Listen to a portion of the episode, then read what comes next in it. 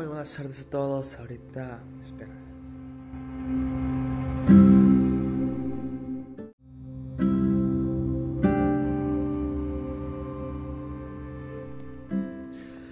Ok, no tengo ni idea de cómo esto va, pero es bastante interesante. Creo que no tengo opciones de audio, pero vamos a probar. Ah, hoy estaba en Facebook y me encontré una, una publicación en particular que me llamó la atención. Era algo como, qué genial se ve cuando una persona está hablando de lo que le interesa o de lo que sabe mucho o de lo que le apasiona. Y bueno, ah, siempre ha habido algo que a mí me ha apasionado y es soñar. Yo voy, me acuesto y tengo unos sueños que joder. ¿Para qué contarles? Son demasiados, tantos que no, no, no sé. Yo a veces me despierto y me despierto con una sonrisa, me despierto con miedo, me despierto anonadado, acojanado, enojado, con ganas de seguir durmiendo y seguir soñando lo que acaba de pasar. Entonces, ah, a veces me pasa de que es como, ok, me acabo de despertar y me vuelvo a dormir y el sueño sigue y cosas por el estilo. Entonces, acabo de ver esta app y me dan ganas de estarme grabando todas las noches, bueno, no todas las noches, cuando me despierte y ir como agregando segmentos al episodio para ir haciendo mi propio podcast y al final, cuando ya finalmente me despierte, publicarlo como los sueños de hoy. Y a ver qué pasa.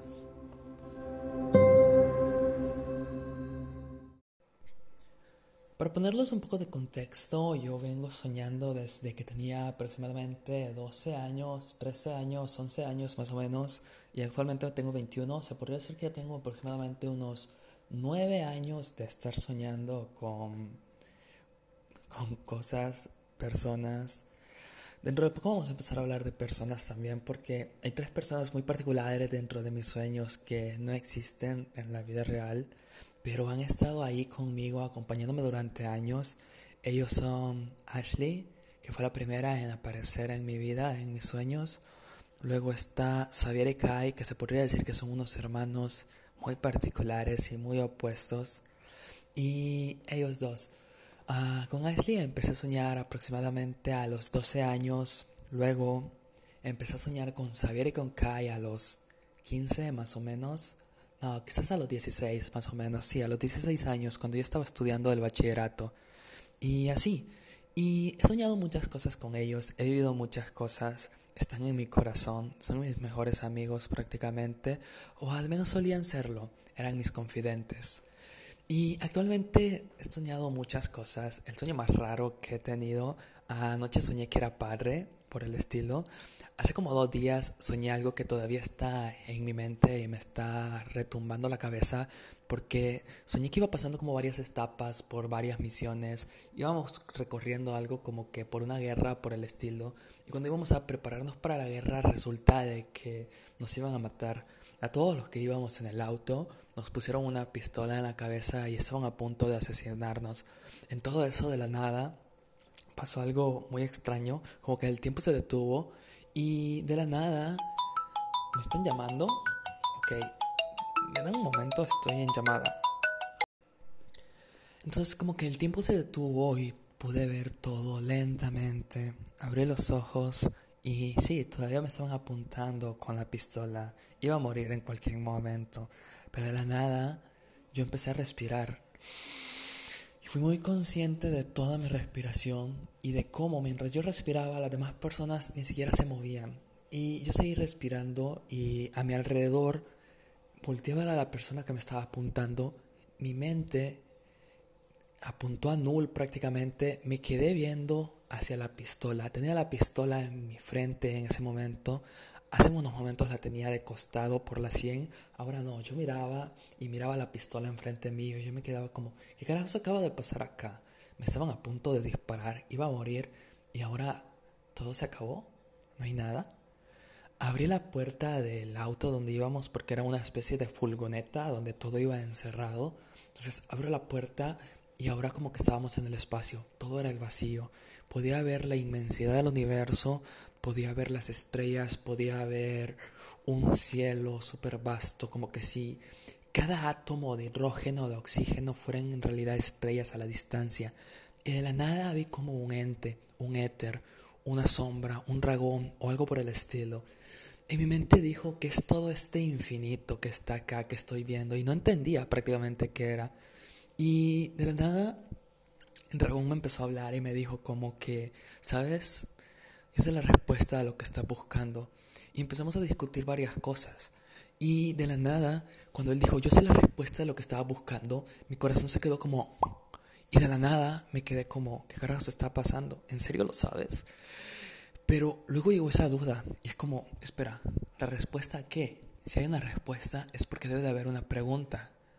Y antes que nada, yo me quedé como, espera, ¿qué es lo que quiero que preguntar y es lo que quiero saber? Y el dragón como que si me leía la mente me dijo exactamente a esa pregunta que te ha estado reprimiendo por todo este tiempo. Yo me quedé como, espera, ¿cuál es la pregunta? Y de hecho le pregunté eso, ¿cuál es la pregunta? porque no tenía ni idea. Entonces, no sé si la respuesta que el dragón realmente me quería dar era como la pregunta, que era la, cuál era la pregunta que yo me había estado intentando hacer a mí mismo por mucho tiempo, y me dio esa respuesta. Recuerdo cómo el dragón empezó a hablar, cómo articulaba cada palabra, cómo de la nada todo se empezó a mover y los átomos que yo miraba que estaban paralizados empezaron a volverse a mover. Vi el suelo, el, el cielo, perdón, cómo se visualizaba nuevamente, cómo el azul retornaba mientras yo estaba fuera del vagón. Y cómo atrás mío, la persona que me estaba apuntando todavía tenía la pistola en la misma posición, pero ya no estaba.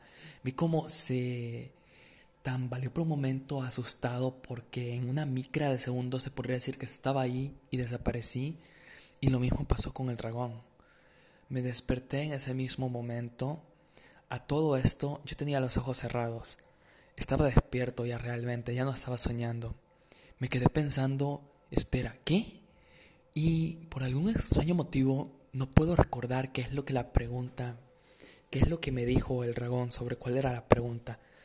Luego me quedé pensando sobre la relación entre el infinito y el vacío, y realmente creo que no era un dragón del infinito, más bien era como que lo llamáramos en inglés Void Dragon, dragón del vacío, o algo por el estilo.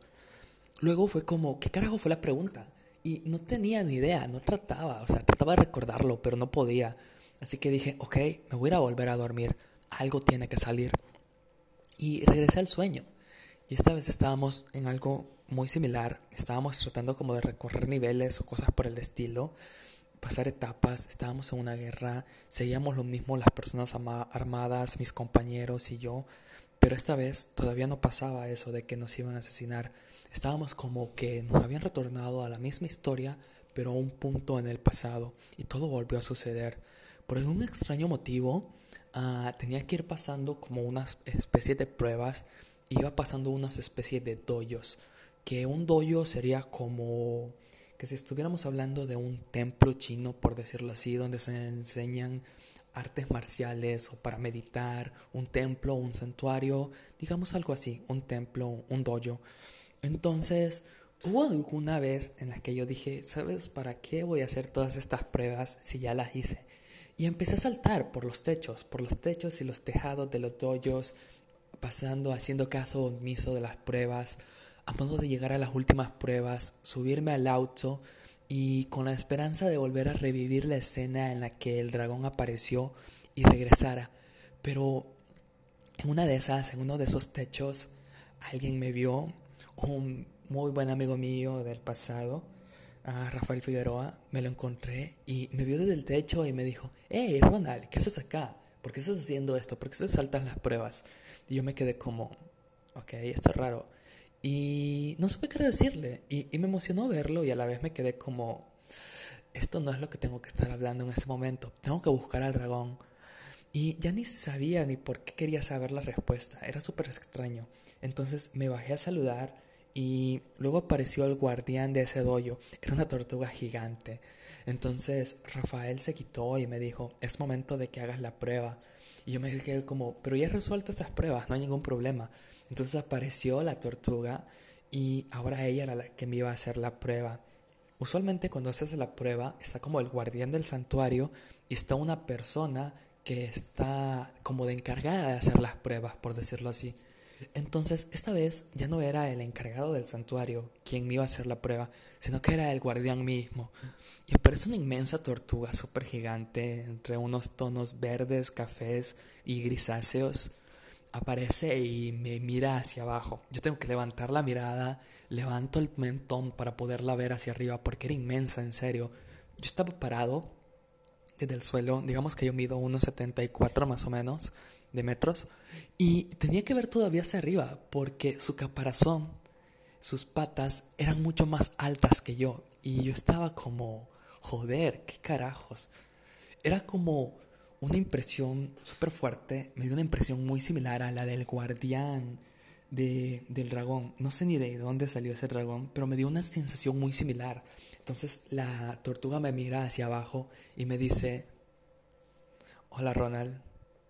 Bueno, me gustaría decir hola Ronald, pero en este momento tú no eres él.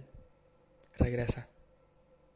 Y yo me quedé como, ¿qué? ¿What the fuck? ¿Qué pasó? No entendí. Porque tú no eres él. Obviamente yo soy yo, yo soy Ronald. Pero no. Y me dijo, tú no eres él en esos momentos. En este momento tú no eres Ronald. No el Ronald que conoces. Y me quedé pensando como, ¿quién es el Ronald que conozco realmente? Pasé casi todo el día pensando eso y cosas por el estilo. Entonces, solo me gustaría dejarles, ya para terminar, que esto ya está muy largo, una única pregunta, estilo como, ¿Quién eres? ¿Cuál es la pregunta que realmente buscas? ¿Será que buscando tu versión de ti te perdiste? ¿Será que ya no eres quien solía ser? Por tratar de encajar en algún estereotipo, tratar de lograr algo que crees que quieres, pero realmente no sabes qué es lo que quieres. Es muy complicado. En lo personal, lo más importante es intentar. Y intenta. Y si no funciona, vuelve a intentar y ya. Trata de ser quien quieras ser, pero que sea la versión que a ti más feliz te haga, con la que te sientas más a gusto contigo mismo. Y olvídate de lo que piensen los demás, esa es tu vida. Y si una tortuga externa se para delante de ti y te dice tú no eres tú en estos mismos momentos, pues hazle caso, porque o estás muy drogado o es algún espíritu de tu imaginación que te está diciendo que algo estás haciendo mal en estos momentos. Y es momento de que retomes el control de tu vida y que seas tú nuevamente. Bueno, esto ha sido todo por hoy y a ver, nos vemos en el próximo capítulo de este podcast que aún no sé ni cómo te va a llamar. Y me siento muy satisfecho de estar contando esto, la verdad. Siempre me ha gustado contar mis sueños, a veces escribirlos, usualmente lo grababa y perdía los audios o se me arruinaba el celular y cosas por el estilo, pero ahora que la tecnología ha avanzado mucho, siento que voy a poder guardarlos acá, están vinculados a mi cuenta de Google y no lo voy a perder. Espero seguir grabando muchas cosas más, contar muchas historias más, porque realmente tengo muchas cosas que contar y eso es algo que me gusta hacer, así que te dan un muy buen día y nos vemos en la próxima. Se cuidan. Saludos.